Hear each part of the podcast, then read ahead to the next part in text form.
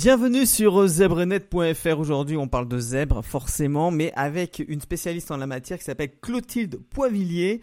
Euh, alors je vais le lire hein, parce que c'est un peu, c'est un peu compliqué tout ça. Euh, alors elle est thérapeute, enseignante en shiatsu et fascia quantique et collabore avec des médecins, psychothérapeutes et des hôpitaux pour la gestion des douleurs et la déprogrammation cellulaire et transgénérationnelle des chocs émotionnels. J'y suis arrivé. Bonjour Clotilde. Bonjour Lionel. Euh, ça fait beaucoup hein, pour pour une seule femme hein, comme, comme, comme métier ou je sais pas comment comment comment on peut dire. Euh, oh, j'aurais, peut-être eu plusieurs vies et encore, euh, avant j'étais enseignante. J'ai commencé en étant enseignante euh, en bio. J'ai eu plusieurs vies dans ma vie. En, bio, c'est-à-dire en, alimentation bio ou non, en, non, non, en biologie. Voilà, voilà. Le zèbre se plante des fois de mots. Hein. Il entend en bio, il dit ah c'est la, c'est l'alimentation. Non, non, c'est la biologie tout simplement. merci d'accepter cette, cette interview, cette invitation. Avec plaisir. Clotilde, ce bouquin qui s'appelle Zèbre et Zen, Zèbre Zen. Euh, développer euh, ses talents euh, quand on est un adulte surdoué. c'est un livre que j'ai acheté complètement par hasard. et juste après, j'ai eu la surprise d'avoir un mail euh, de votre attaché de presse et qui m'a dit bah, est-ce que ça vous intéresserait pas d'en parler? C'est quelle coïncidence? J'ai acheté le bouquin il y a pas il y a pas très très longtemps. Alors bouquin très très fourni hein, vraiment hein, c'est euh, mais qu'est-ce qui se passe dans la tête euh, dans votre tête pour encore écrire un bouquin sur les zèbres? Il y en a pas assez comme ça c'est bon je me fais l'avocat du diable parce que j'en ai lu certains pas mal. Il y a un effet de mode aussi. Qu'est-ce qui qu'est-ce qui l'amène de supplémentaire ce livre? Alors c'est ce qu'on m'a demandé quand j'ai fait le synopsis, on m'a demandé de préciser de quoi j'allais parler, bien sûr, de faire un plan, mais aussi de préciser qu'est-ce qu'il aurait de différent, qu'est-ce qu'il aurait en plus des autres.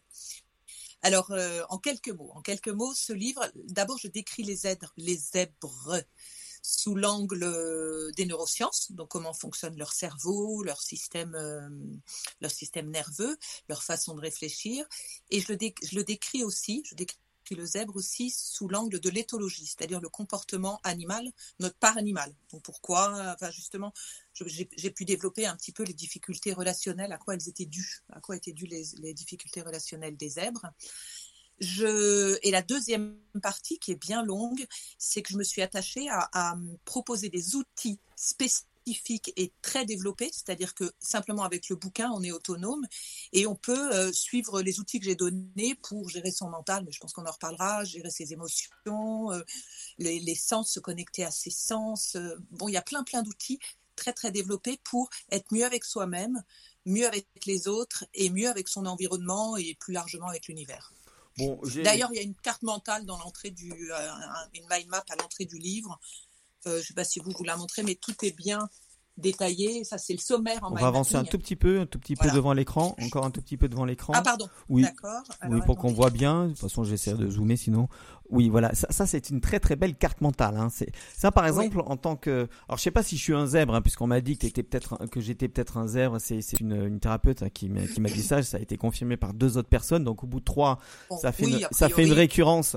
Euh, mais euh, étant donné que euh, je n'ai pas vraiment euh, l'aspect, la vie, la façon, la façon d'apprendre les choses comme comme les airs, je me dis non, en fait moi je je suis pas du tout. Mais ça fait partie aussi de ce fameux syndrome de l'imposteur, et ben non, mais moi j'en suis pas parce que de toute façon je suis pas, je suis pas comme. Il est très très fort. Il est très puissant chez les, il est puissant chez beaucoup de personnes, mais encore plus chez les zèbres parce que ils, ils vont très vite pour trouver des solutions et il propose ses solutions.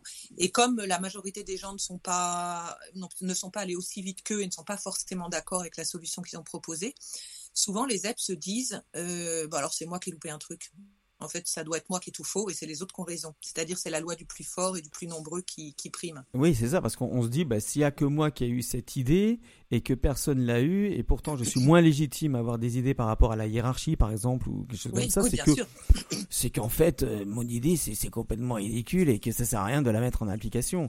Et pourtant, il y a une espèce de bon sens qui dit, mais ça serait tellement plus simple. Moi, ce que j'ai remarqué quand même, enfin, Clotilde, faut, mmh. faut m'expliquer.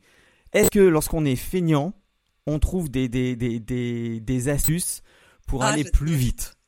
J'adore. Mon, mon, papa disait quand on était quand j'étais petite, il disait les vrais paresseux, c'est ceux qui arrivent à fournir le plus et le mieux en, en fournissant le moins d'efforts possible. Et c'est une des caractéristiques des surdoués. c'est d'avoir un rendement effort, efficacité et résultat bien plus important que la majorité des gens. Dans ce cas, on parle plutôt de d'efficience efficience. Ce qui est différent de. Il y, a des gens qui arrivent au même résultat, simplement, ils passent par le labeur, un grand, beaucoup, beaucoup de travail, ils fournissent beaucoup d'efforts. Ils peuvent arriver au même résultat, mais en fournissant beaucoup d'efforts. Et une des caractéristiques des surdoués, c'est justement d'être efficient. Donc, en en fichant le moins possible, en étant un petit peu. Euh, voilà, en en faisant le moins possible, ils peuvent arriver à un résultat optimum. Et je vais rebondir sur un terme que j'adore, c'est le terme optimaliste, parce que beaucoup de gens qu'ils soient surdoués ou non, sont perfectionnistes. Perfectionnistes, ça veut dire qu'ils vont aller jusqu'au bout, jusqu'au bout, jusqu'au bout pour, euh, pour atteindre la perfection. Or, la perfection, elle est impossible à atteindre. Et du coup, j'ai découvert ce terme optimaliste qui veut dire euh, en fonction des conditions dans lesquelles on est, en fonction de ce qu'on a comme, euh, comme compétences, en fonction de l'état psychologique et émotionnel dans lequel on est et de, du temps, du timing, etc., on donne le maximum. Donc on obtient un résultat optimal. Donc c'est être optimaliste. Et c'est pas forcément perfectionniste, même pas. C'est même différent de perfectionniste. Mais c'est là que c'est que c'est compliqué parce que euh, lorsque on est, en tout cas c'est les témoignages que j'ai et puis c'est aussi oh, mon micro ça y est. Euh, c'est aussi les témoignages, mon témoignage à moi, c'est que euh, c'est quoi la limite entre euh, l'optimalisme et le perfectionnisme? C'est-à-dire à quel moment je peux me dire bon là franchement euh, je peux pas aller au-delà de, de, de, ce que je pourrais faire? Parce qu'on se dit toujours je pourrais faire mieux. Et ce mieux et, comme, comme on dit l'ennemi du bien. Mais ce mieux euh, il y, a, des échelles différentes.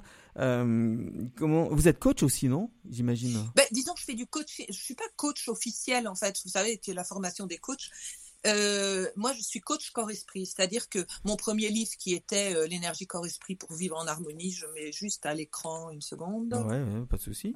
Corps-esprit c'est les liens entre le corps et l'esprit, comment nos pensées et nos émotions agissent sur notre corps et comment aussi en travaillant sur notre corps, on peut euh, euh, agir aussi sur nos émotions, notre façon de penser, prendre du recul, lâcher prise, etc. Et donc mon coaching, moi c'est plutôt un coaching corps-esprit. D'abord je travaille en touchant le corps, comme je fais du, du shiatsu et de la fascia, et en travaillant par euh, la voie des méridiens qui sont euh, des lignes énergétiques. Chaque méridien est associé à un organe, une fonction du corps, ça c'est pour le physique, mais aussi à une émotion et à un comportement. Donc, euh, du coup, je travaille sur tout ça. Et les gens parlent, et comme par hasard d'ailleurs, ils parlent et, et ils vont euh, parler d'émotions et de comportements qui correspondent aux méridiens sur lesquels je travaille sans même qu'ils le sachent. Donc on peut agir par la voie énergétique, j'agis, ça court-circuite l'inconscient. Donc au même titre que l'hypnose, c'est en travaillant sur le corps et sur l'énergie, on court-circuite l'inconscient et les modes de fonctionnement qu'on a pu mettre en place et qui maintenant ne sont plus justes. Et alors moi, c'est dans ce sens-là que je coach. Alors moi je, moi je me dis mais euh, je veux bien atteindre euh, l'optimisation.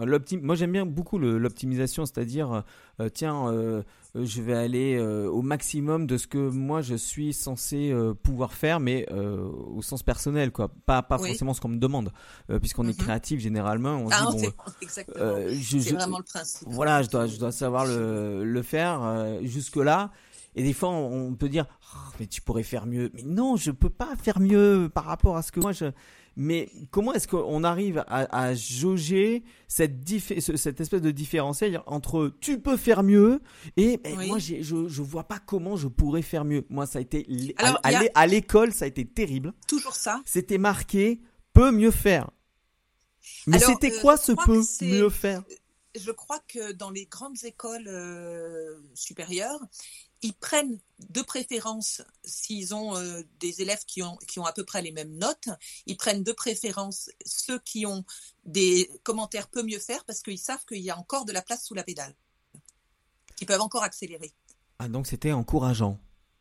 Donc c'est plutôt encourageant. Maintenant, moi je suis un peu d'accord avec vous, c'est que euh, je me dis toujours, pourquoi ne pas être mieux si on est bien, pourquoi ne pas être mieux en termes d'être hein. C'est-à-dire que comme je suis une hypersensible euh, émotionnellement, j'apprends à gérer quand même heureusement, mais euh, même sensoriellement, c'est plus difficile à gérer parce que c'est quand même notre corps.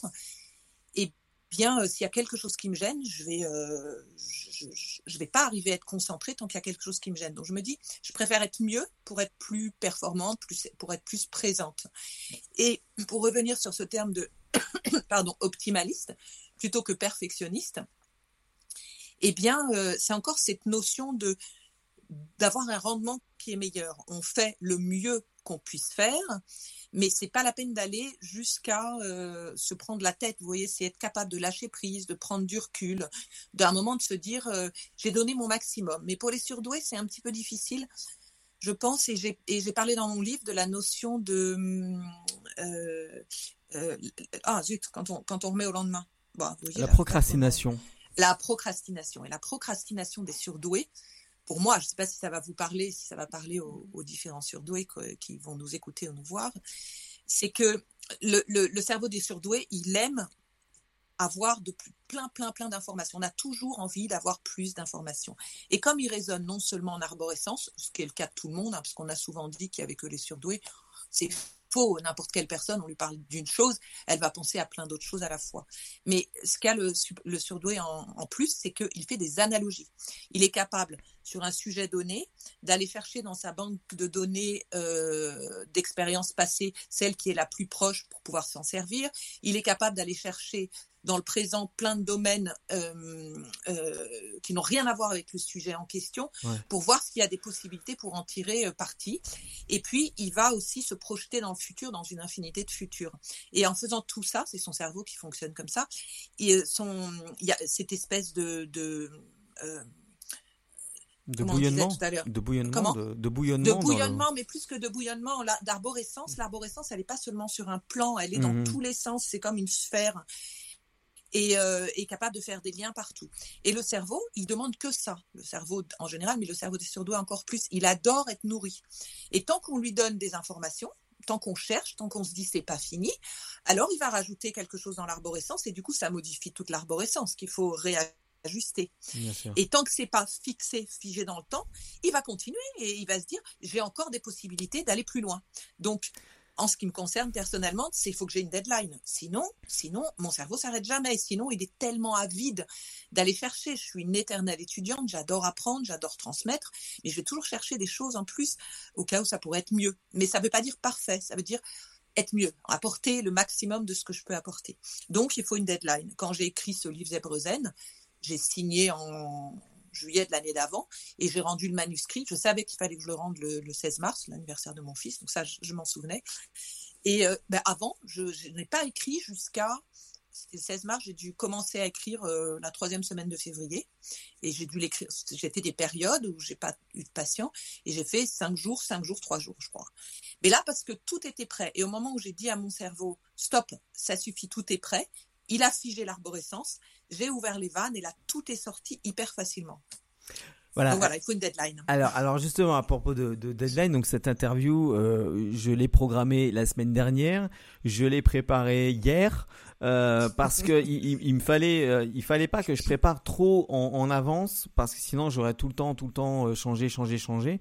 Et là, ce que je vois, c'est par exemple, sur, on va parler d'hyperesthésie aussi et d'hypersensibilité. Sur la lumière, par exemple, il y a une très très belle lumière de votre côté et une, une lumière déplorable du mien, en fait. Et je me suis, et je me rends, et je me rends compte, en fait, je me dis, ah, j'ai mis une belle chemise, je me suis coiffé, j'ai fait, j'ai fait un cadre, mais je n'ai pas la, bonne lumière. Rien que ça, ça veut dire que je peux, euh, voilà, il y a une marge de progression. Je me dis bon, la prochaine fois, je travaillerai la lumière. Mais ça, ça fait partie aussi euh, de, de du, du zen de se dire, ah c'est dommage, j'aurais dû faire comme ça, comme ça. Donc en fait, j'ai quand même l'impression ah, que la frustration fait partie intégrante, euh, intrinsèque même de, de, d'un surdoué, d'un zen, d'un haut potentiel. Je sais même plus comment comment ils surefficient. Je sais même plus comment comment ils appelaient parce oui, que voilà. Après, il y a tellement de noms. Mais, mais, on sait tous de quoi on parle. Comment est-ce qu'on gère la frustration lorsqu'on est zèbre?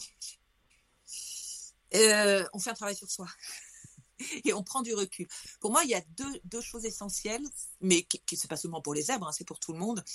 Euh, d'abord la conscience, c'est-à-dire ouvrir sa conscience se prendre en flagrant délit de, fonctionner comme ci ou comme ça, comme si on avait une caméra, euh, qu'on pouvait sortir notre caméra, j'appelle ça dans mon précédent livre, euh, euh, j'arrête de me trouver nul, j'appelle ça le drone coach. Régulièrement, se dire, dès qu'on sent que ça va pas tout à fait bien, qu'on n'est pas tout à fait satisfait ou qu'on n'est pas bien d'ailleurs, on sort notre caméra et on s'observe. Et on se dit, bah tiens, bah, là je me tiens pas bien ou je suis en train de mouliner dans ma tête alors qu'il faut que je sois concentrée sur quelque chose. Et donc ce que je veux dire c'est prendre du recul, Prendre du recul, ça veut dire avoir une vue plus globale, se mettre en mode grand angle, et aussi prendre de la hauteur. Quand on prend de la hauteur, on n'a pas du tout la même vision que quand on est sur le plan. Et dans ce cas, bon, ça c'est une des deux choses. Donc c'est pour, pour euh, gérer la frustration, je dirais, essayer de prendre bah, justement de la hauteur et du recul pour faire la part des choses. D'ailleurs, c'est comme ça que je coach aussi les gens, c'est que en médecine chinoise, en shiatsu, donc il y a des méridiens il y a un méridien qui est euh, le méridien de l'intestin grêle, qui est lié à la fonction physiologique de l'intestin grêle, c'est de euh, faire passer dans le sens qui est bon et faire aller vers le gros intestin pour être éliminé, ce qui n'est pas bon dans l'alimentation. Donc c'est le discernement. Et en travaillant sur ce méridien de l'intestin grêle, on peut euh, activer le discernement notre discernement. Et c'est quoi la frustration? C'est essayer de faire la part des choses pour se dire c'est pas si grave. C'est le lâcher prise aussi. Ça, c'est un autre méridien, le gros intestin. Alors, je vais continuer là-dessus parce que moi, ça m'intéresse. Comment est-ce qu'on peut faire euh, avoir un bon discernement quand on est exigeant envers soi-même? C'est-à-dire que même si on prend du recul, même si on se regarde comme ça et on se dit allez objectivement, j'aime regarder pour voir si ça va et tout.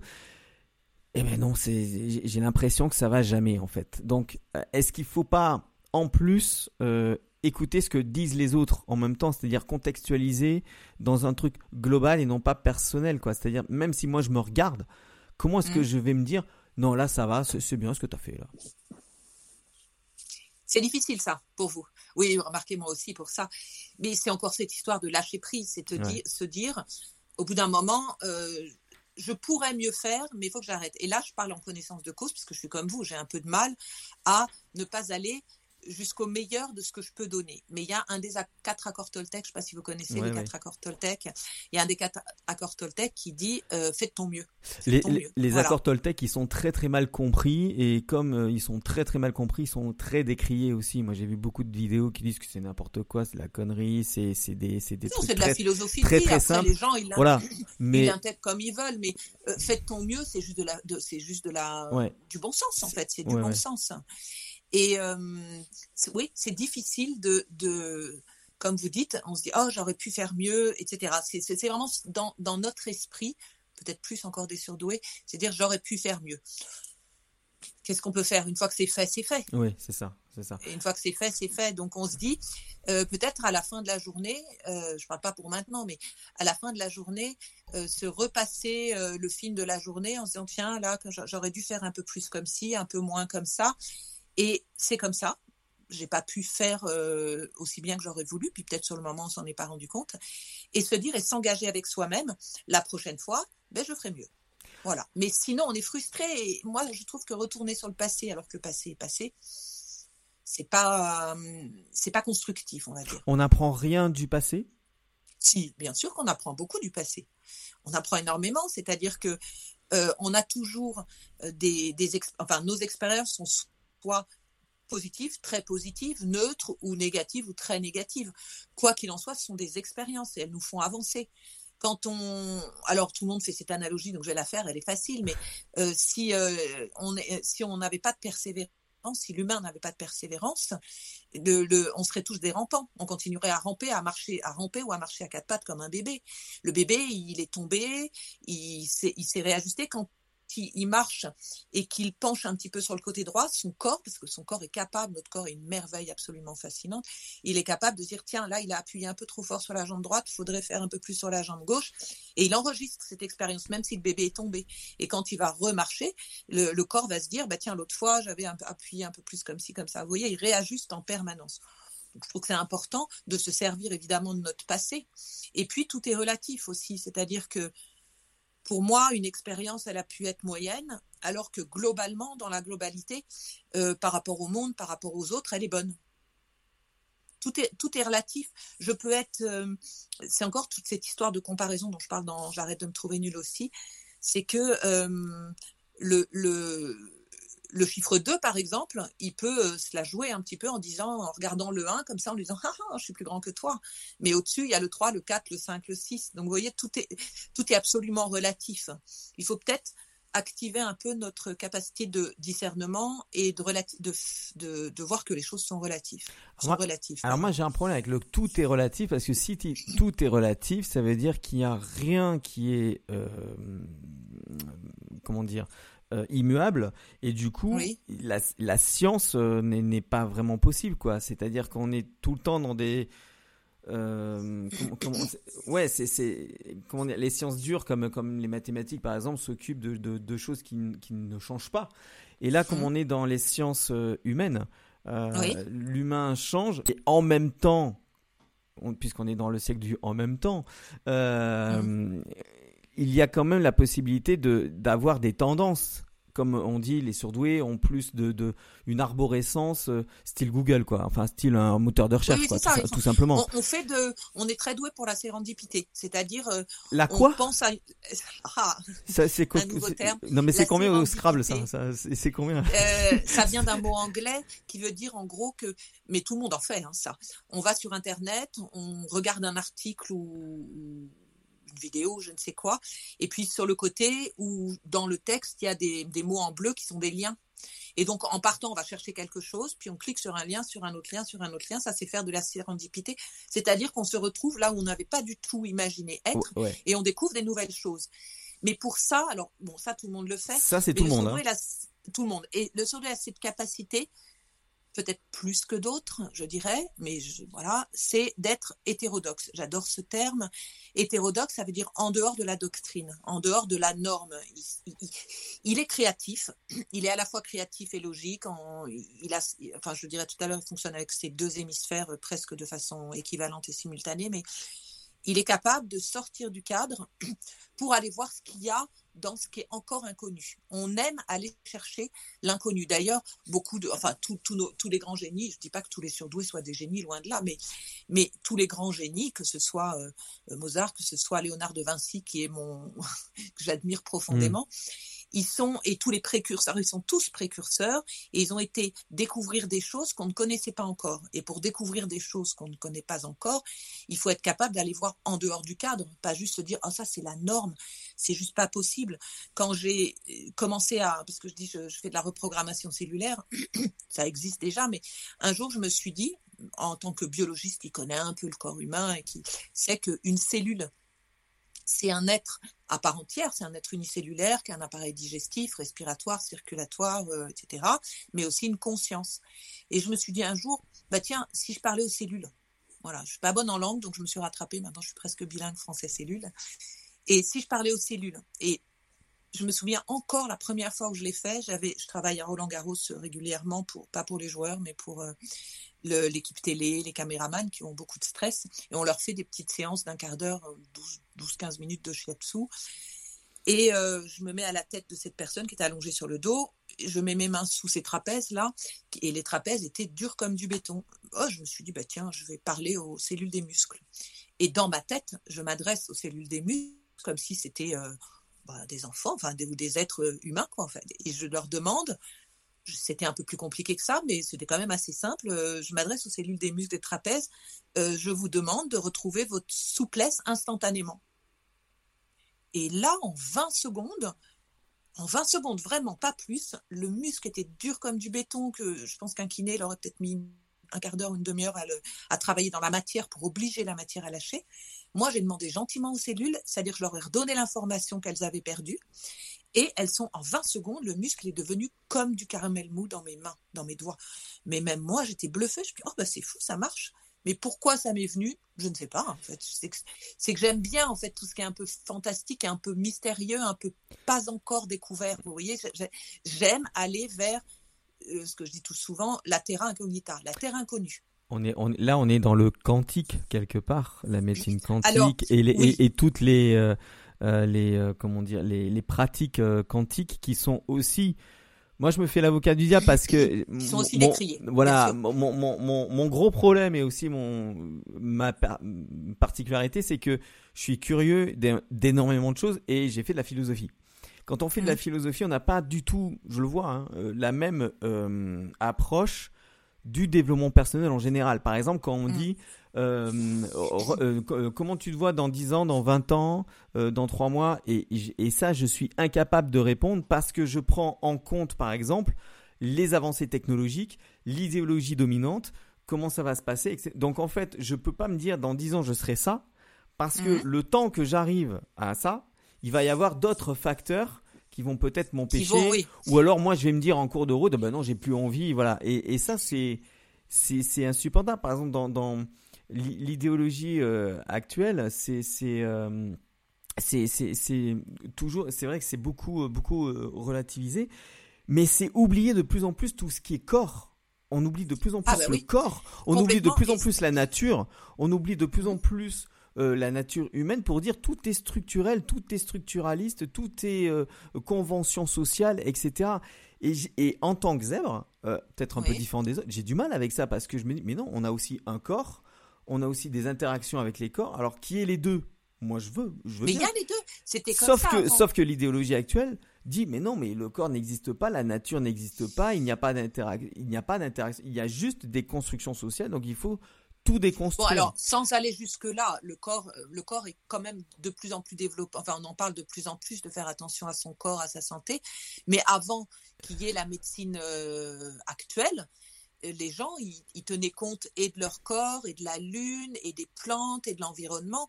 Et pour rebondir sur ce que vous disiez et sur ce, que, ce dont je parlais tout à l'heure, c'est que on est fait de milliards de cellules, mais l'humanité, elle est faite de milliards de, enfin, chacun de nous, chaque être humain, est une cellule de l'humanité. Et l'humanité est un organe de la Terre. Voyez Donc on, fait partie de ce tout, on ne peut pas l'oublier, on est obligé d'en tenir compte de ce, de ce tout.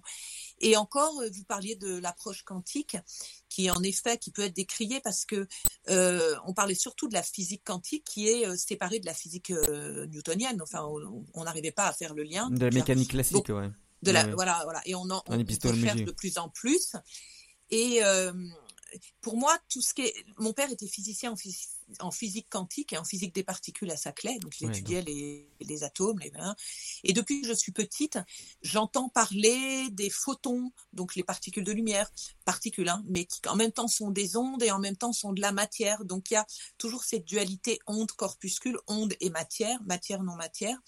Et pour moi, c'est ça l'approche quantique. Donc après, ça peut être décrié, en tout cas mon interprétation, c'est ça. Et nos pensées sont nos pensées, c'est pas de la matière, on est bien d'accord. Donc mmh nos pensées sont des ondes, je ne sais pas comment on peut les appeler, mais en tout cas c'est de la non-matière. Nos émotions sont à la fois des, des, sont pas palpables et en même temps elles se, elles se cristallisent, elles se montrent dans le corps. Mais nos pensées, à chaque fois qu'on a, qu'on émet une pensée, elle a une vibration donnée, une fréquence donnée, et elle va vibrer à cette fréquence. Une fois qu'elle est partie, elle est partie, elle est émise. Hein. Il y a encore plus avec les paroles d'ailleurs, mais les mhm. pensées. Et cette pensée, elle a une vibration donnée et elle va euh, entrer en résonance avec toutes les pensées qui ont la même fréquence. Donc elle va rejoindre euh, euh, l'espace des pensées qui ont cette fréquence-là. Et en même temps, celui qui l'a émis, il va attirer tout ce qui est sur cette fréquence. Ça veut dire que si on part perdant, on rebondit un peu sur, mais on est comme ça, hein, les ZEP, c'est-à-dire on, garde le cap et puis en même temps on rebondit sur des choses sur lesquelles on a déjà. Ah, je suis parti de mon plan là, hein, mais euh, voilà, j'ai un plan à la base. Hein. Et, euh, et donc, euh, si on si on se dit tiens, euh, on, rencontre quelqu'un au travail et puis on fait la bise à une personne et là on apprend par une collègue que cette personne avait une gastro et on se dit oh je suis sûr que je vais attraper une gastro. Alors déjà rien qu'en se disant ça, là c'est même pas quantique, c'est dans le corps, l'inconscient il dit euh, il a pas tellement d'humour, euh, il résonne au second degré et si on se dit je vais attraper la gastro, il se dit ok chef d'accord, il fait une baisse du système immunitaire et claque. Mais en même temps si on se dit on va on va à un rendez-vous professionnel ou à un examen ou un rendez-vous amoureux et on se dit ça va pas marcher. Qu'est-ce qu'on envoie comme pensée, comme vibration dans l'univers? On envoie cette vibration de ça ne va pas marcher. Et, et, on va attirer les événements, les choses, les gens qui sont sur cette fréquence-là. Donc, qui sait si on va arriver à destination déjà? Et puis, une fois qu'on sera à destination, comme on a envoyé ce message-là, on est comme un aimant et on va on va euh, attirer ce qu'on a souhaité. Donc moi, je me dis toujours, ce qu'on a, même si on a peur, quitte à mouliner sur le futur, autant euh, mouliner sur ce qu'on souhaite, sur ce qu'on espère, plutôt que de mouliner sur ce qu'on craint, sur ce qui nous fait peur. Là encore, c'est une question de conscience. Là encore, moi, je crois que tout est une question de conscience. Si on s'ouvre un peu et qu'on se laisse pas balloter et si on se rend compte qu'on est un élément du tout, comme vous disiez tout à l'heure, mais qu'en même temps on est un tout à part entière, on est, on a, on a euh, à l'intérieur des milliards de cellules qui s'organisent, qui font de leur mieux pour que notre corps notre corps-esprit fonctionne de façon optimale. Après, bien sûr que nos pensées vont jouer, vont jouer un, ont un impact très important sur notre corps, mais aussi la pollution relationnelle, la pollution euh, classique, euh, la pollution de l'air, euh, la pollution de, des médias. Je dis pas, je suis pas contre les médias, hein, mais, mais quand on écoute les informations tout le temps, j'ai plus de télé depuis 20 ans, bah, quand même, on est pollué là-dessus. Notre, notre, inconscient, notre corps, il l'entend comme quelque chose de négatif. Et du coup, ça fait baisser notre énergie. Oui, c'est ça. Euh, quand on parle en gros de, de loi d'attraction quelque part, qui s'explique aussi par le côté euh, le côté neurosciences, qui explique que lorsque euh, on imagine que ça va mal se passer, on génère du stress, de l'angoisse. L'angoisse fait monter mm. le cortisol et le cortisol, c'est un poison pour le pour l'organisme. oui, c'est ça. bien sûr, bien sûr. À, forte dose. À long, terme. à, long, terme. Donc forcément, on va. Ah, enfin, à moyen terme. On va trembler, on va pas savoir quoi dire et on va juste vouloir se débarrasser de ce cortisol pour dire ouais, ça mm. suffit, je, je stresse et voilà, c'est pour ça qu'on peut faire n'importe quoi. Alors que quand on est détendu, euh, tout va bien. Je voudrais qu'on parle des groupes de zèbres parce que j'ai eu des problèmes avec les groupes de zèbres. J'ai eu ah, des j'ai eu des problèmes parce que euh, il y a une espèce d'uniformisation euh, du discours chez les zèbres qui, lorsqu'on arrive et que on est là, ça se passe bien entre nous parce que je je, je, je, dis ce que je pense, je mets des pincettes et en, et en même temps je sens qu'il y a une espèce d'ouverture sur pas forcément trop politiquement correct, pas forcément euh, trop complètement décalé, mais, mais justement dans le dialogue. Et ça c'est vraiment intéressant. Mais j'ai je me suis déjà engueulé avec des, des, des, zèbres dans les groupes de zèbres. Euh, Alors je ne sais pas si il y avait des gens qui se disaient zèbres et qui ne comprenaient pas. Euh, ou alors qu'ils se disaient quand on est là on doit s'entendre avec tout le monde donc euh, si jamais ils, ne pensent pas comme moi c'est que c'est pas c'est pas normal machin est-ce que vous vous avez eu des parce que j'ai entendu euh, je sais plus si c'était sur sur RTL ou dans votre bouquin que vous vous alliez souvent dans des groupes de zèbres sur, sur, Facebook. Facebook. Comment ça se passe vous? Alors moi, je j'y suis allée beaucoup euh, pendant avant l'écriture euh, de mon de mon livre, justement pour voir un peu comment réagissaient les gens, euh, quels étaient quels, quels étaient leurs modes de pensée, leurs modes de fonctionnement. Et puis je suis allée chercher parce que sur les groupes de zèbres, évidemment, il y a plein d'articles absolument passionnants pour la plupart sur le mode de fonctionnement des zèbres. Donc moi, je les prends, je télécharge, je les mettrai, je les mets, je comptais les mettre sur mon sur ma page Facebook Zèbre Zen. Et euh, j'ai lu quand même des choses. Je rentre pas, j'aime pas trop rentrer dans les polémiques, hein, donc je n'ai pas tellement réagi, mais j'ai lu quand même des choses étonnantes, beaucoup de choses intéressantes et des choses étonnantes, notamment que certains zèbres disent euh, c'est aux autres de s'adapter à nous. C'est ça. Voilà, c'est aux autres de s'adapter à nous. Or, euh, on dit bien, et ça c'est c'est un ce sont des ce sont des statistiques qu'il y a 2-3%, entre 2 et 3% de surdoués sur la population générale, 2 à 3%, ça veut dire qu'on est une minorité. Je ne dis pas qu'il faille subir, parce que souvent c'est les minorités doivent subir, je ne dis pas qu'il faille subir les dictates et les modes de fonctionnement des autres, mais euh, il ne faut pas non plus se dire que c'est aux autres de s'adapter à nous. Objectivement, on fonctionne différemment. Objectivement, je, je dis, euh, j'admets que je suis un peu chochotte, quoi, en fait. Je veux dire, c'est-à-dire, je suis une hypersensible sensoriellement. Et, s'il y a des choses qui me gênent, je ne vais pas pouvoir être bien. Donc, je, suis capable de ne pas être concentrée. C'est pour ça que tout à l'heure, je vous ai dit, je sais plus ce que je fais, je vais enlever quelque chose sur ma Mais de ne pas être concentrée parce qu'il y a quelque chose qui me dérange. Ben, ça peut être casse-pied pour les autres. Parce qu'ils ont l'impression que je suis pas concentrée sur, sur ce qu'ils me disent. Euh, et en effet, dans mon livre, je, décris euh, qu'est-ce qui se passe dans la, dans la tête d'un zèbre. qui par exemple est en train de faire, comme là, je suis en train de faire euh, un exposé, on est en train de dialoguer, mais à côté de ça, heureusement, il y a le silence, je suis dans mon cabinet, donc au moins je suis pas dérangée par le bruit. Mais il y a la lumière, j'ai ouvert la porte de la petite salle de bain pour avoir plus de lumière sur moi parce que sinon on me verrait pas. Euh, j'ai un petit peu froid, puis juste après j'ai un petit peu chaud, et puis je suis pas tout à fait bien installée, donc d'ailleurs on a dû me voir bouger. Ce qui fait que oui, oui, je suis un petit peu, euh, je fonctionne différemment, ne serait-ce que ce qui peut gêner pour les autres. Après, dans notre mode de fonctionnement, on est différent aussi. Mmh on, je me souviens qu'une de mes élèves, parce que je donne des cours, j'en ai donné longtemps, puis j'en donne encore, m'a dit, mais Clotilde, en fait, tu, tu, tout le monde ne peut pas te suivre parce que on sent, elle, elle est zèbre aussi. Donc elle m'a dit, moi, je, je, je, je, suis ton, je vois ton axe de cheminement, mais en même temps, je fais très souvent, et on a bien vu depuis le début de, notre dialogue, on, fait des, digressions comme ça. Nous, on fonctionne comme ça, mais je comprends que ça puisse être difficile pour d'autres. Nous, on sait que on, sait où on va. Et puis parfois, on ne sait même pas comment le décrire, mais on sait où on va. Mais même si on sait comment le décrire, on va rajouter des informations, on a envie de convaincre, on rajoute des choses. Et ça peut être énervant pour les gens. Ça, ça peut être énervant parce qu'ils vont se dire, mais il me prend pour un imbécile. C'est parce que personnellement, j'adore les métaphores, j'adore les analogies. Et je sais que ça parle, ça. Mais je suis capable d'en donner trois alors que la personne, elle a compris la première. Vous voyez? Je comprends que ça puisse être un peu énervant pour les gens. Et puis d'affirmer des choses. Les gens nous parlent de quelque chose, mais comme on a, on va vite. Moi, je, lis euh, vite ou je, suis capable d'écouter la, d'écouter la radio en même temps que je lis. Et donc, j'ai peut-être plus d'informations. Et d'ailleurs, le fait est, c'est que le cerveau des surdoués fonctionne de telle façon et ça a été euh, étudié euh, scientifiquement avec des appareils de mesure qui donnent des, comment dire, le mince, euh, IRM, etc., avec le docteur Revol qui a, qui a fait la, la, préface de, mon, de, mon, livre, et qui euh, a montré que les, les, surdoués ont plus de connexions interhémisphériques entre les deux hémisphères. Donc c'est presque comme si les deux hémisphères fonctionnaient il y a tellement de connexions entre les deux qu'on a l'impression qu'ils fonctionnent en même temps. Et puis qu'il y a plus de connexions dans chaque hémisphère et que la gaine de myéline qui transporte l'influx nerveux est beaucoup plus euh, épaisse.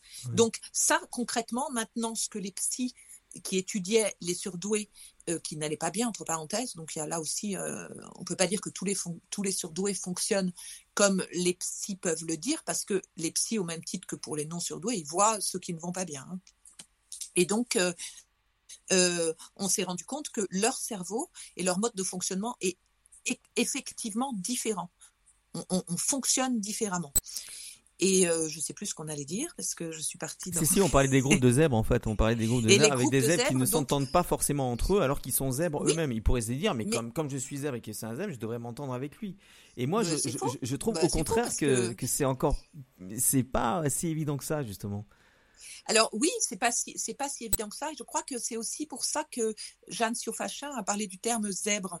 C'est que les zèbres, ils sont zébrés, donc ils sont différents du reste du monde animal. Ils sont zébrés aussi pour se fondre dans la nature qu'on les voit pas.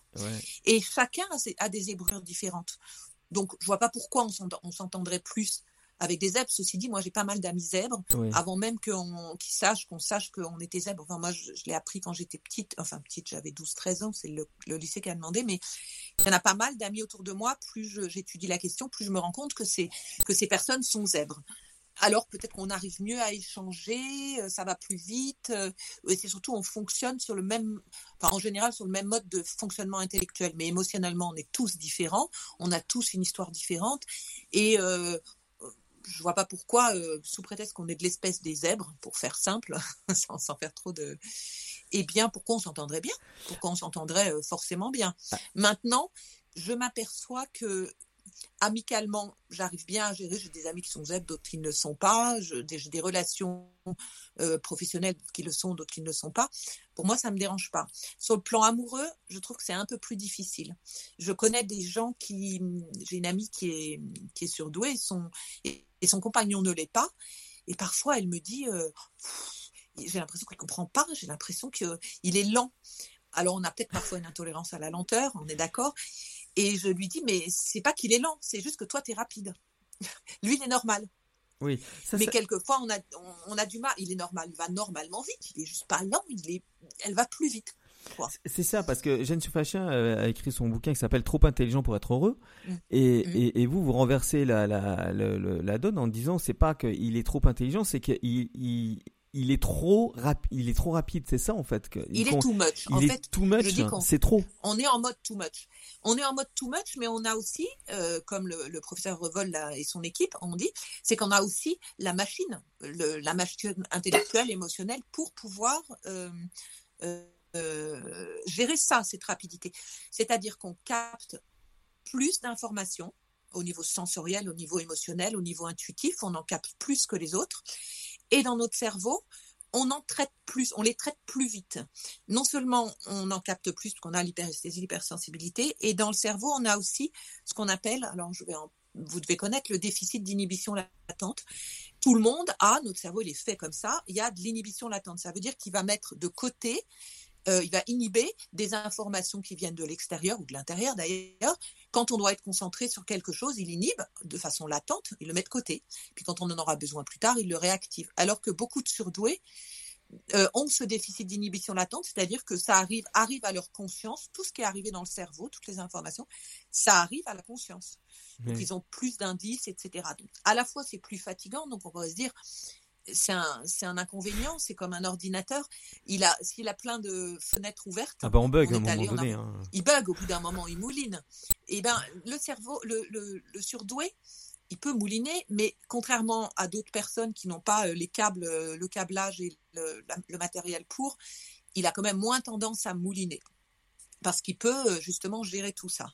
Il est capable de gérer plusieurs choses sur plusieurs plans. Et comme je disais tout à l'heure, il fonctionne avec ces deux hémisphères en même temps, enfin presque en même temps, simultanément. Le, petit enfant, il est plutôt hémisphère droit, c'est-à-dire euh, intuitif, euh, lié à la globalité, euh, joueur, créativité, etc. et, et, plus il grandit, plus on lui apprend à développer son cerveau gauche, qui est rationalité, logique, les mots. Mais souvent, ça se fait au détriment, en tout cas dans notre civilisation, ça se fait au détriment du, du du cerveau droit, de l'hémisphère droit. Mhm. Et donc, petit à petit, les gens deviennent plus cerveau gauche, logique, etc. Et ça rejoint ce que vous disiez tout à l'heure, c'est-à-dire qu'il faut qu'il y ait le cadre. Et, et le, surdoué, lui, il a plutôt tendance à, à garder les deux et à être capable d'être à la fois euh, d'être capable d'avoir une logique, de raisonner et en même temps d'être intuitif, d'être euh, dans la concentration et en même temps d'être attentif au tout, mmh d'être euh, en lien direct avec quelqu'un et en même temps de se sentir connecté au tout, etc. etc. Donc c'est des capacités qui sont différentes. Alors quand et donc, oui. allez-y, allez-y. Non, non, non, allez-y, allez-y. Je vais aller dire, dans les groupes de surdoués, alors il y en a qui sont parce que on peut être surdoué, enfin surdoué, ça veut dire que notre cerveau fonctionne comme ça. Ça veut dire qu'il est H, HPI, potentiel intellectuel. Mais en même temps, à côté de ce HPI, ce haut potentiel intellectuel, potentiel, ça veut dire c'est potentiel, ça ne veut pas forcément dire que c'est efficient. Hein, oui, puis surtout quel potentiel surtout? C'est quel potentiel surtout? C'est-à-dire, on n'a pas tous le même.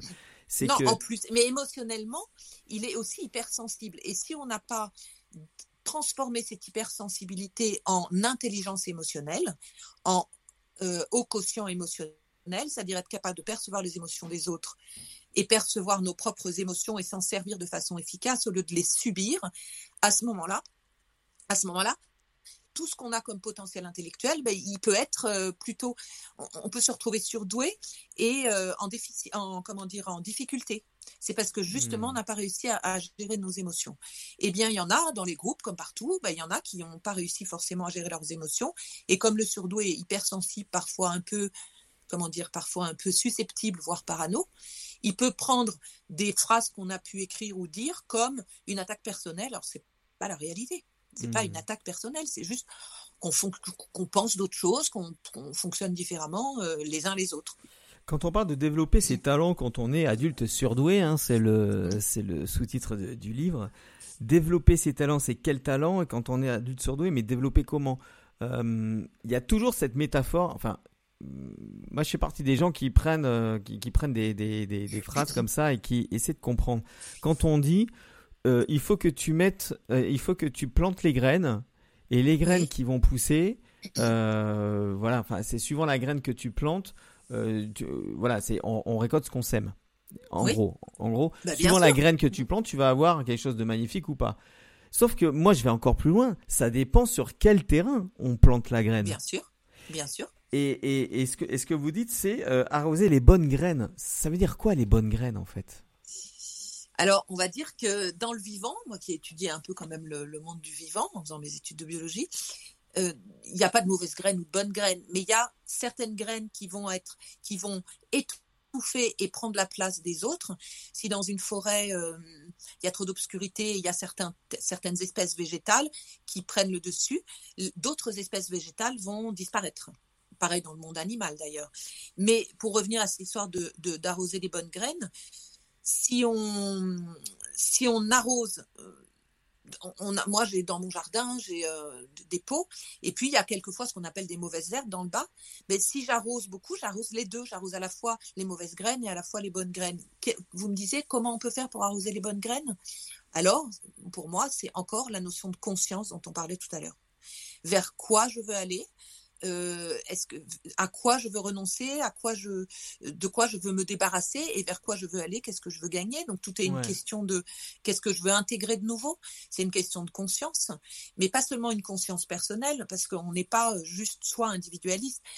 Les surdoués, dans la majorité des cas, ils ont besoin de, de, de la notion de sens. Ils ont besoin que leurs valeurs soient en accord avec le sens. Il faut qu'il y ait du sens dans les choses. S'il n'y a pas de sens, même si, euh, pour parler simplement d'argent, si on fait un boulot qui rapporte beaucoup d'argent, mais qui n'a pas de sens pour soi, moi je connais très peu, enfin dans, tous les surdoués que je connais, il n'y en a pas. Ou alors, au bout d'un moment, ils le font au début, puis après, ils arrêtent pour aller vers quelque chose qui, qui a du sens. Et ça encore, se connecter au sens que la vie, enfin le sens qu'on donne à la vie, c'est aussi cette notion de conscience, encore une fois être en conscience, c'est pas le se laisser balloter par la vie des autres. Encore une fois, c'est être hétérodoxe, sortir un peu du cadre, se dire ok, la majorité pense ça, mais moi je pense différemment. Ça ne veut pas dire que je suis contre, ça ne veut pas dire que je suis anticonformiste.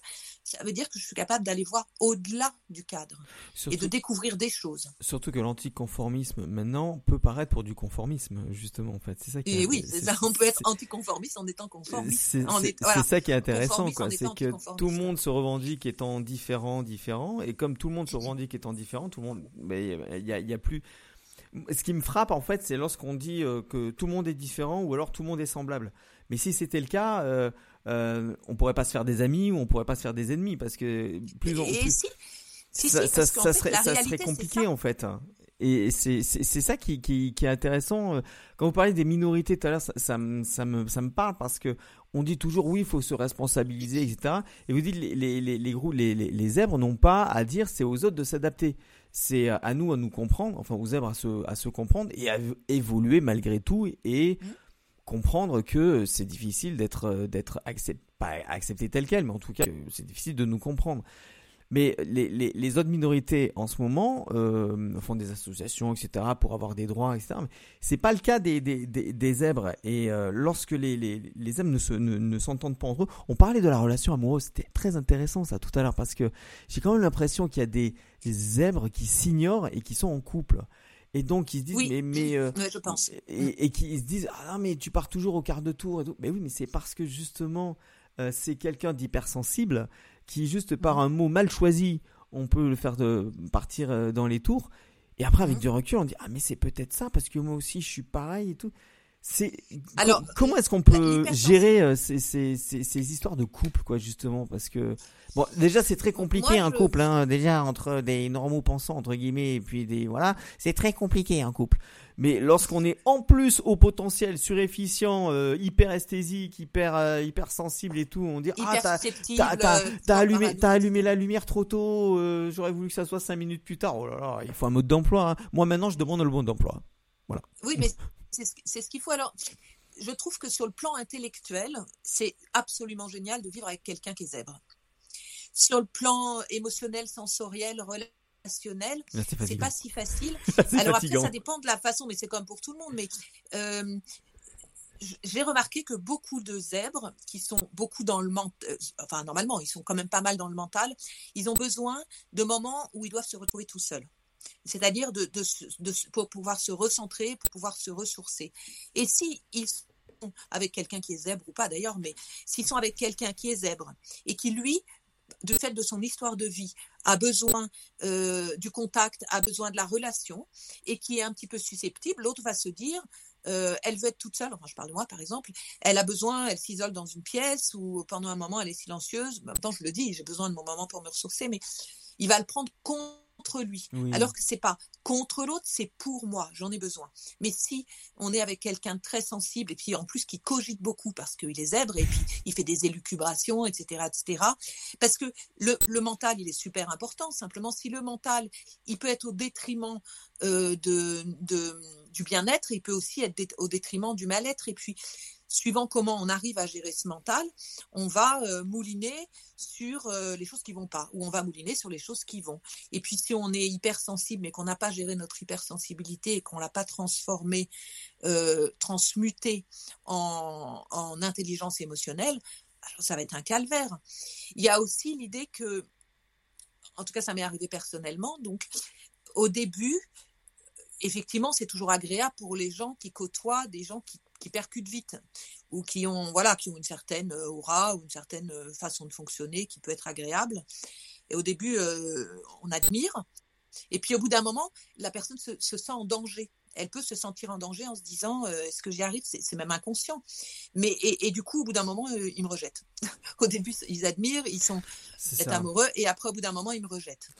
Alors ça c'est notre part animale c'est-à-dire que quand je parlais de l'éthologie, chez les animaux, quand il y a un congénère qui a plus de compétences, il peut être un allié, par exemple pour aller euh, pour chasser ou je ne sais quoi, ou pour lutter contre l'autre, il peut être un allié, mais il peut aussi, comme il a plus de compétences, il peut représenter une menace, c'est-à-dire la menace de celui qui va prendre le plus facilement prendre le territoire, euh, prendre la meilleure nourriture, euh, s'entourer des meilleures personnes, etc., etc. Donc ça fait peur. Donc c'est pour ça que le surdoué fait peur. Mais comme il est un peu susceptible, parano, euh, il se pose plein de questions, ça tourne dans sa tête, il va parfois plus voir le négatif que le positif. Ça, c'est l'apanage de tout le monde d'ailleurs. Hein. Notre cerveau, il est programmé mhm. pour voir le négatif, pour voir ce qui ne va pas, justement pour pouvoir faire face.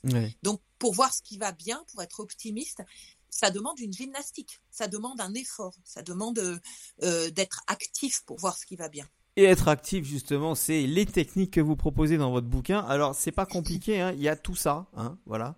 il y a tout ça je comme. sais pas si on le voit, mais comme, comme... moi je le vois pas à l'écran, mais. Non? Ah oui, comme Là, voilà. comme épaisseur. Oui, il y a tout ça comme épaisseur, comme euh, comme euh, comme technique. Si on devait prendre une seule technique qui fonctionne peut-être pas pour tout le monde, puisqu'il faut ah toujours contextualiser. En plus, on, pourrait parler des heures de ça. Moi, je pourrais faire un deuxième podcast là-dessus. Il faudra peut-être faire un deuxième podcast, je sais pas, mais on n'a pas le temps de, de, on peut pas parler de, tout. ça. Alors, mais s'il y, a vraiment une technique, parce que par exemple la cohérence cardiaque, moi, je, je, je m'emmerde, je m'ennuie, j'y arrive pas. Alors, le, le j'ai été formée justement au, CHU de Lille par des psychiatres et des médecins pour euh, euh, la gestion, un, un, master de gestion du stress et des émotions. Et l'un des outils, c'est la cohérence cardiaque. L'autre, c'est la méditation. Puis il y en a encore d'autres. J'ai j'ai mis au point un outil que je que j'ai appelé MPCC. MPCC, c'est un triple acronyme, donc trois fois des initiales, où j'ai mélangé euh, MPC, c'est méditation de pleine conscience. Mhm. PCC, c'est petite circulation céleste, c'est donc une circulation énergétique dans deux méridiens fondamentaux, un derrière la tête et devant, qu'on utilise en Qigong. Et, euh, et CC, c'est la cohérence cardiaque. En mélangeant ces trois, ça donne une synergie d'action absolument fabuleuse. Et c'est très très simple. Dans, dans, mon livre, je le décris de A à Z, et parce que, comme tout zèbre, j'ai besoin euh, que les gens, enfin, moi j'ai besoin de comprendre, donc j'aime pas qu'on m'impose des choses sans que je puisse les comprendre. Donc j'ai mhm. toujours besoin de connaître le pourquoi du comment. Et euh, donc en mélangeant ces trois techniques, MPCC, et juste pour s'en souvenir, ce sont les initiales, j'ai trouvé ça, mon petit corps chéri. Donc je dis à mes patients, je dis aux gens, euh, occupe-toi de ton petit corps, corps-esprit, hein, mon petit corps chéri, MPCC. Pour faire simple, c'est on, allie donc les trois techniques et en, je vous le dis juste comment on fait. En inspirant, on va faire ça, par exemple. On va pas le faire maintenant, mais mm-hmm. on peut le faire pendant 30, 30 15 inspire-expire. Donc ça dure 3 mm-hmm. euh, minutes, 3 minutes et demie ou 30 inspire-expire. Euh, on, inspire en comptant jusqu'à 5 et en visualisant l'énergie qui monte le, comme un curseur dans la, le long de la colonne vertébrale sur un méridien, s'appelle vaisseau gouverneur, c'est notre axe de vie symboliquement. On inspire jusqu'à 5 et on expire en comptant jusqu'à 5 toujours ou bien avec une application, en faisant descendre l'énergie devant jusqu'à euh, sur la ligne médiane jusqu'au périnée. Ça fait une boucle. Et en même temps, on lâche le mental et pour lâcher le mental, bah, soit on, laisse passer nos, pensées en se disant euh, euh, chaque pensée qui vient, on la transforme en petits nuages. Vous savez, comme dans les mmh BD, c'est des nuages. Et puis on, les imagine partir dans le ciel. Mais il y a plein de façons de lâcher le mental. Mais ce que je rajoute moi, disons pour pouvoir lâcher le mental instantanément sans avoir ça, euh, pendant que j'inspire et que je fais monter l'énergie derrière, je zoome, j'ai les yeux fermés, je zoome sur mes paupières. D'accord. Et pendant que je zoome, je regarde et je vois qu'il n'y a rien, c'est noir, c'est clair si j'ai les yeux fermés sans les mains devant. Et je dézoome, donc je passe en mode grand angle quand je souffle, en faisant descendre l'énergie devant. Donc quand je zoome, j'active de toute façon mon système nerveux euh, actif, adrénaline, et quand je dézoome, c'est le mode repos. Un, aigle, il est capable de zoomer et dézoomer. Il zoome quand il a, quand il a vu euh, euh, une, proie. une proie voilà, il a vu sa proie et après il peut dézoomer et en même temps il dézoome pour voir le plan global. Le fait de zoomer et de dézoomer, c'est cerveau gauche et cerveau droit d'ailleurs, mhm. ça nous permet d'être à la fois en mode détail et à la fois en mode global. Et vraiment quand on fait ça euh, 5 minutes ou 10 minutes, j'en parle sur mon... Je vais, je vais le mettre d'ailleurs en, en audio, en conseil audio sur mon site pour que parce que tout le monde me dit c'est plus facile quand je dis que les gens ils passent en état de conscience modifié en plus je leur touche la tête je travaille au niveau de leur tête, donc c'est pendant 10 minutes. Mais si on fait ça 5 minutes par jour, ça va agir sur le mental, sur nos émotions, sur notre sens, sur être ici pleinement présent. Et c'est un outil qui, qui peut agir presque à tous les niveaux. Et c'est extrêmement efficace, c'est reconnu par, enfin c'est reconnu, leurs effets sont reconnus, que ce soit la méditation, la cohérence cardiaque ou même le, le, le, Qigong, etc. Mmh. C'est reconnu au niveau neurosciences, neurosciences au niveau des effets que ça fait sur le corps.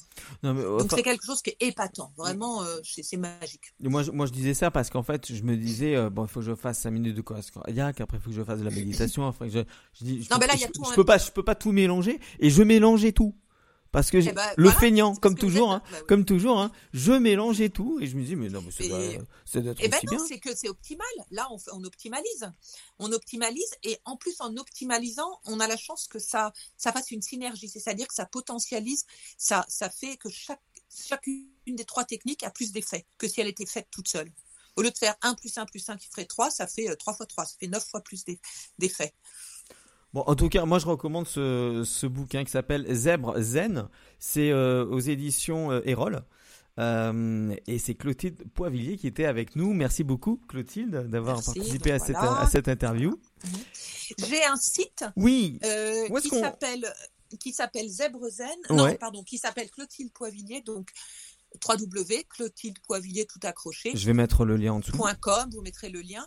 Et dessus, ben, il y a toute une rubrique sur les zèbres, il y a toute une rubrique sur le coaching corps-esprit, mais il y a une rubrique complète sur les zèbres avec euh, des, des outils, des, des, des stages qu'on peut faire, en voilà, des petits ateliers, une formation spécifique pour les zèbres, et aussi dans la rubrique entreprise pour les zèbres en entreprise, parce que finalement, on n'en prend pas tellement compte, on n'en tient pas tellement compte des zèbres en entreprise, alors que ce sont des précurseurs et des personnes qui peuvent faire avancer l'entreprise, la faire à la fois sortir de ses gonds et la faire aller vers euh, le meilleur, la potentialiser.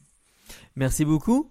Et ma page Facebook. Ah bah voilà, euh, page, page Zèbre Zen. Il y a une page sans accroche. Zèbre Zen. Ouais. Point surdoué. D'accord. Il y a, y a YouTube aussi, peut-être une chaîne YouTube bientôt avec des conseils. Non, pas encore. Non, euh, je, je, non, sur mon sur mon site, je suis en train de préparer justement dans la rubrique média, il y a une rubrique euh, mes, mes conseils audio. Donc voilà, j'en parlerai. D'accord. Merci beaucoup et euh, Avec on se retrouve. Merci Lionel. Merci beaucoup en tout cas et on se retrouve bientôt pour un prochain podcast. Salut. À bientôt les zèbres.